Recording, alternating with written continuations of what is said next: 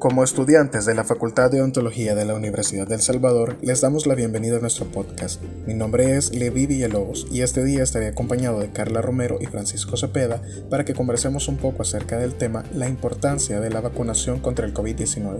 Primero que nada, quiero saludar a mis compañeros. ¿Cómo están amigos? Muy bien, es un gusto compartir con ustedes. Contento de poder compartir información sobre este tema tan importante. Como sabemos, en el año 2019 se identificaron los primeros casos de neumonía con etiología desconocida en Wuhan, China, y en febrero de 2020 la OMS identificó un nuevo coronavirus como el agente causal de dichas neumonías y lo denominó como síndrome respiratorio agudo severo SARS-CoV-2, mayormente conocido como COVID-19. La OMS sugirió algunas medidas preventivas para reducir el contagio como la higiene de las manos, el uso obligatorio de la mascarilla y el distanciamiento social.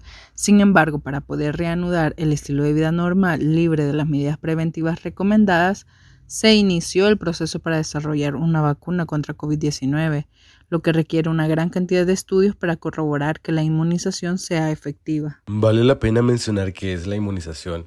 Este es un proceso para proporcionar protección frente a una determinada enfermedad. Existe un tipo de inmunidad activa que estimula al organismo a producir anticuerpos a través de la aplicación de una vacuna con el objetivo de crear una respuesta similar a la infección natural. ¿Y cuáles son los beneficios que ofrece la vacunación? El Centro para el Control y Prevención de Enfermedades señala que las vacunas son seguras, ya que su eficacia está comprobada científicamente. Además, su desarrollo pasa por una serie de fases requeridas para garantizar su aplicación en la población. Por otra parte, las diferentes vacunas contra el COVID-19 autorizadas y recomendadas, si bien no son 100% efectivas, incluso en los meses posteriores a su aplicación, evitan que la población se enferme gravemente si en dado caso llega a contagiarse de COVID-19. Asimismo, disminuye el contagio y la propagación del virus y la posible necesidad de hospitalizaciones. Además, se conoce que entre menos casos existan, menos oportunidades tiene el COVID-19 de mutar y generar nuevas cepas que puedan escapar de la inmunidad inducida por la vacuna. También hoy en día se conocen diferentes variantes del SARS-CoV-2, entre ellas la variante Delta, que es la más preocupante ya que se propaga más rápido y provoca más infecciones que las primeras formas del COVID-19. Sin embargo, las vacunas siguen siendo altamente efectivas para prevenir la hospitalización y la muerte. ¿Cuándo una persona se considera totalmente vacunada? En el caso de las vacunas Pfizer, BioNTech o Moderna, se considera totalmente vacunada cuando han pasado dos semanas luego de la segunda dosis. En el caso de la vacuna de dosis única Johnson Johnson Johnson, cuando han pasado igual dos semanas. Sin embargo, se deben seguir todas las medidas necesarias ya antes mencionadas para protegerse y proteger a los demás a pesar de estar vacunados. La OMS considera una tercera dosis si es necesario, pero eso dependerá de la empresa farmacéutica y del compromiso inmunológico de la persona. A principios de este año se realizó una investigación en Argentina sobre la introducción de la vacuna contra COVID-19 en el personal de salud y el impacto que esto tenía en la reducción de casos, comparado con la población que aún no estaba vacunada. En la investigación se menciona que en febrero de 2021 se inmunizó con la primera dosis al 42% del personal de salud y con la segunda dosis al 24%.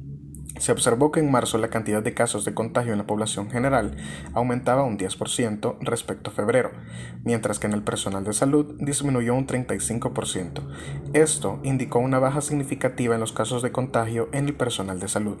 Por otro lado, los primeros reportes de efectividad de las vacunas contra COVID-19 provinieron de Israel, donde se observó una reducción del riesgo de infección confirmada al 51% luego de la primera dosis de la vacuna Pfizer. Recientemente, un estudio realizado por María Cordina y colaboradores menciona que las actitudes de las personas frente a la vacunación contra el COVID-19 han sido positivas, además que han demostrado seguridad en su intención de recibirla.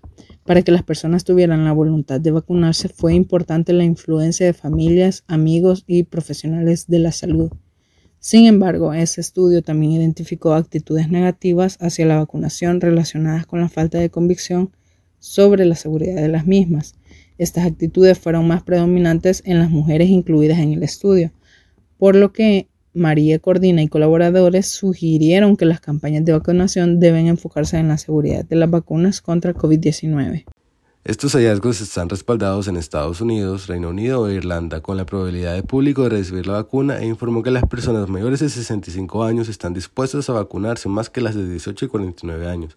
De manera similar, el Reino Unido informó que los mayores de 65 eran menos resistentes a la vacuna y en Irlanda los que eran más resistentes tenían entre 25 y 44 años. Estos resultados podrían ser indicativos de que el mensaje sobre la vulnerabilidad de los ancianos al COVID-19 es claro y ha sido recibido. Estas son solo una de las muchas investigaciones que se desarrollan día con día sobre la efectividad de la vacunación. Por lo tanto, les recordamos que la vacunación es un acto de solidaridad y responsabilidad para ayudar a disminuir los casos de contagio del COVID-19. No olviden seguir tomando las medidas de prevención contra el virus del COVID-19. Usen su mascarilla, guarden los dos metros de distancia y a seguir cuidándonos.